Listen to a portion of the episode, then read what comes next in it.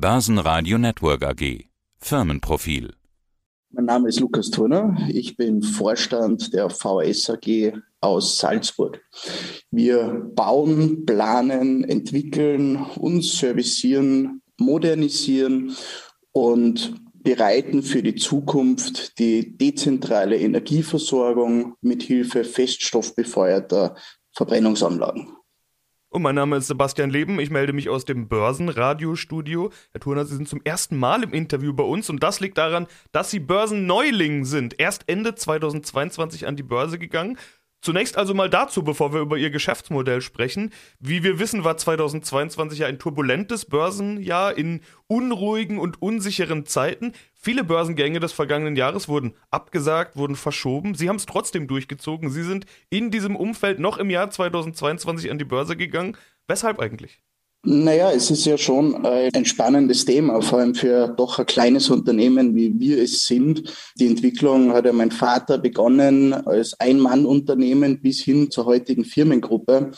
Und der Schritt an die Börse ist ein unumgängliches Thema, um das Unternehmen erfolgreich in die Zukunft führen zu können dieses Thema mit allem, wo wir jetzt konfrontiert waren, mit Corona, mit den Lieferengpässen, mit dem jetzigen Thema der Energiepreise und all diesen, ich sage mal, Herausforderungen, ist es ja doch so, dass die VAS in einem nachhaltigen Zukunftsmarkt ist.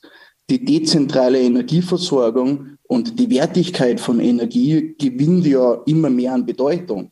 Und somit war es ja doch eher mehr ein beschleunigendes Element, was jetzt da alles an Krisen vor uns war, beziehungsweise mittlerweile hoffentlich hinter uns liegt, was uns eher in dem bestärkt hat, unseren Weg weiterzugehen und nicht auf die Bremse zu steigen. Ja, dann wollen wir sie mal vorstellen. Also VHS als operative Holding oben drüber und dann jeweils Tochtergesellschaften, die in unterschiedlichen Bereichen tätig sind. Es geht hauptsächlich, wie Sie schon gesagt haben, um Anlagen zur Erzeugung von Wärme und Strom. Ich habe aber auch gelesen, Systemkomponenten, zum Beispiel Filtertechnik, Fördertechnik, Kesseltechnik, Feuerungstechnik bis hin zu schlüsselfertigen Feststoffverbrennungsanlagen. Was ja. genau ist Ihr Kerngeschäft? Also gibt es da ein Zugpferd oder sind die anderen Dinge, Filtertechnik und so weiter, sind das quasi Nebeneffekte von dem großen Ganzen und damit können Sie eben auch Geschäft machen oder wie hat man sich das vorzustellen? Naja, man muss sich die Entwicklung ansehen, wo wir herkommen. Wir kommen aus der Umwelttechnologie, aus der Abgasreinigung, eben aus dem Thema Filtertechnologien, Kondensationsanlagen und all diesen Themen. Und wir haben uns dann eigentlich von dem klassischen Spezialisten von einem Element hin entwickelt zu einem Komplettanbieter, der das komplette Know-how im eigenen Haus hat. Das heißt, wir greifen von der Beschickung über die Feuerungstechnik, Filtertechnik bis hin eben zur Energieverwertung und Nutzung hin auf unsere eigene Technologie zurück. Das heißt, wir nutzen jegliche Synergie in dem kompletten Gesamtkonstrukt, um einfach auf diese Synergien aufbauen zu können und Schnittstellen, die immer wieder zu Problemen führen können, in so großen, komplexen Gesamteinlagen, einfach auszumerzen, beziehungsweise auch dem Kunden das Kopfweh zu ersparen. Und wenn ich mir dann auf ihrer Website die Referenzen anschaue, dann sind das vor allen Dingen Biomasseanlagen, die sie zum Teil in Großbritannien, in Polen, in der Schweiz, also international bauen. Das ist dann das anschaulichste Schlussprojekt oder warum sind das hauptsächlich Ihre Referenzen? Weil man damit am besten arbeiten kann, weil Sie damit das beste Geschäft machen? Warum immer diese Biomasseanlagen? Naja, die Biomasseanlagen, wir kommen ja aus dem Biomassebereich. Das ist Biomasse, ist ja, ich sage mal, die Triebfeder gewesen und hat sich ja mittlerweile in letzter Zeit aufgrund der Wertigkeit des Brennstoffs immer weiterhin zu alternativen Brennstoffen hinentwickelt, also zu Altholz, RDF und alles, wo quasi das Ausgangsmaterial umso minderwertiger es wird, umso wirtschaftlicher wird die Anlage. Und natürlich ist auch dort der Nachhaltigkeitsaspekt im Fokus, denn gute Hackschnitzel kann auch der kleine Häuselbauer in seinem Privathaus verwerten. Jedoch problematische Reststoffe sind einfach im industriellen Bereich besser zu verwerten. Und auch dort die Vorgaben zur Luftreinhaltung und so weiter und so fort sind weit höher, als wie es jetzt überhaupt im kleinen Bereich realisierbar ist. Jetzt ist das ja ein Thema, das genau den Zeitgeist trifft. Ich habe auch Ihren Slogan gesehen, Turn Waste into Energy. Das klingt natürlich ganz wunderbar und Sie sagen auch gleich dazu, das ist für Sie kein Marketing-Slogan, sondern unsere Vision und wichtige Aufgabenstellung für die Zukunft. Ja, dann müssen Sie das erklären. Was macht es denn zu mehr als einem Marketing-Slogan? Solche Sprüche hört man ja in diesen Zeiten momentan tatsächlich von überall man könnte das Ganze oder man muss das Ganze aus verschiedenen Blickwinkeln sehen. Natürlich kann man als Anlagenbauer, der die Technologie vorm Haus hat, sagen oder im Haus hat, sagen, gut, ich mache einfach jede Anlage, egal wie das Gesamtkonzept aussieht, egal wie das ganze Prinzip dahinter ist. Und da sind wir schon uns selber auch treu geblieben und werden uns in der Zukunft auch aus Fairnessgründen den Kunden gegenüber treu bleiben und sagen, wir realisieren eine Anlage, wo das Gesamtkonzept stimmt. Die Energienutzung muss stimmen, der Brennstoff muss stimmen, es muss auch die komplette Bilanz hinter dieser Anlage stimmen, sonst sagen wir, dann sind wir nicht der richtige Anbieter. Denn wenn wir megawattweise die Wärme wegkühlen, nur um irgendwo etwas Strom zu produzieren, ist es nicht das Konzept, was wir verfolgen, sondern wir gehen in diese Richtung und sagen, das Gesamtkonzept muss stimmig sein, dann haben wir eine Freude mit der Anlage, der Kunde hat eine Freude mit der Anlage und es wird auch keine Diskussionspunkte in Zukunft geben, zu sagen, warum ist so eine Anlage gebaut worden, wenn die entsprechenden Rahmenbedingungen stimmen.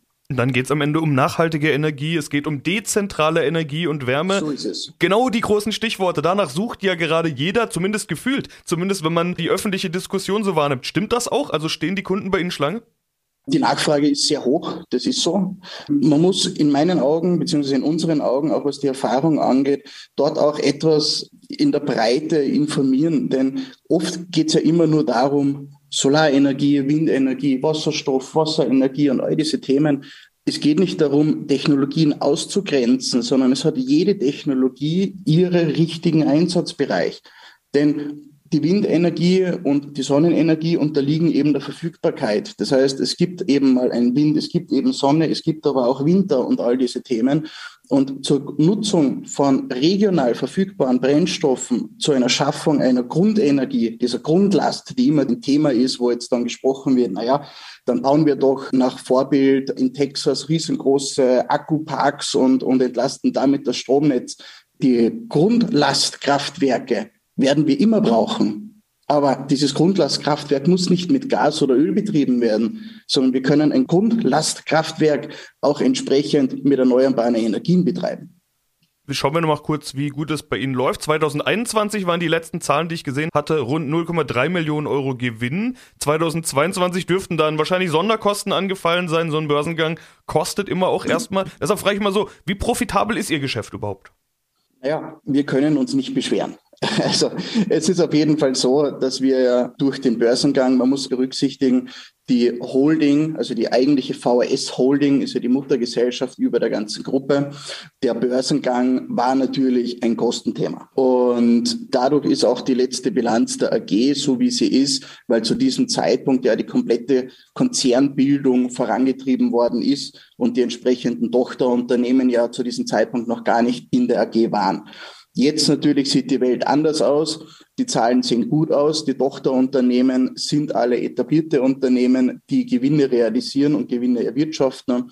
Und wir schauen auf jeden Fall positiv in die Zukunft. Denn die Herausforderungen sind da auf Basis von Ressourcen, auf Basis von Mitarbeitern, auf Basis dieser, ich sage mal, Rahmenbedingungen, diesem Wandel, den wir momentan unterliegen. Jedoch der Markt entwickelt sich noch viel dynamischer und positiver, als wir uns die anderen Entwicklungen momentan bremsen könnten.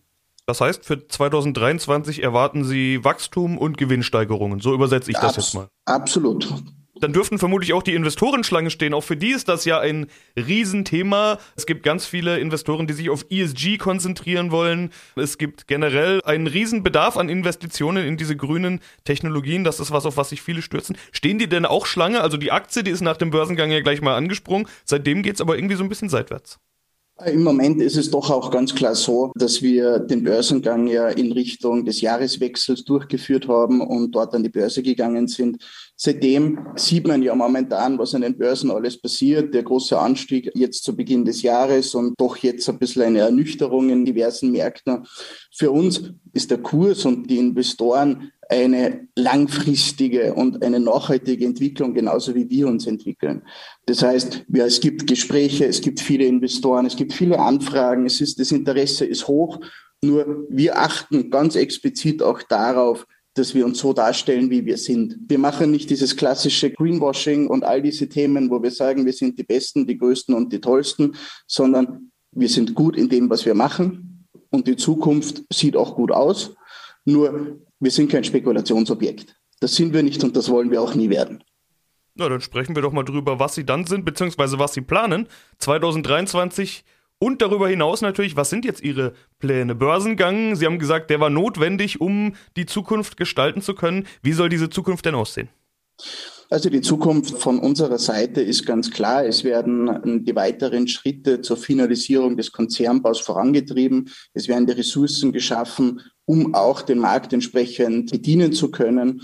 Und wir werden uns auch intern technologisch natürlich weiterhin mit den Zukunftsthemen auseinandersetzen. Und die zukünftigen Themen sind eben auch das Thema CO2, die Absorption von CO2, die Steigerung der Wirkungsgrade innerhalb dieser Energieerzeugungsanlagen, um einfach die Ressourcen zu schonen, die uns zur Verfügung stehen.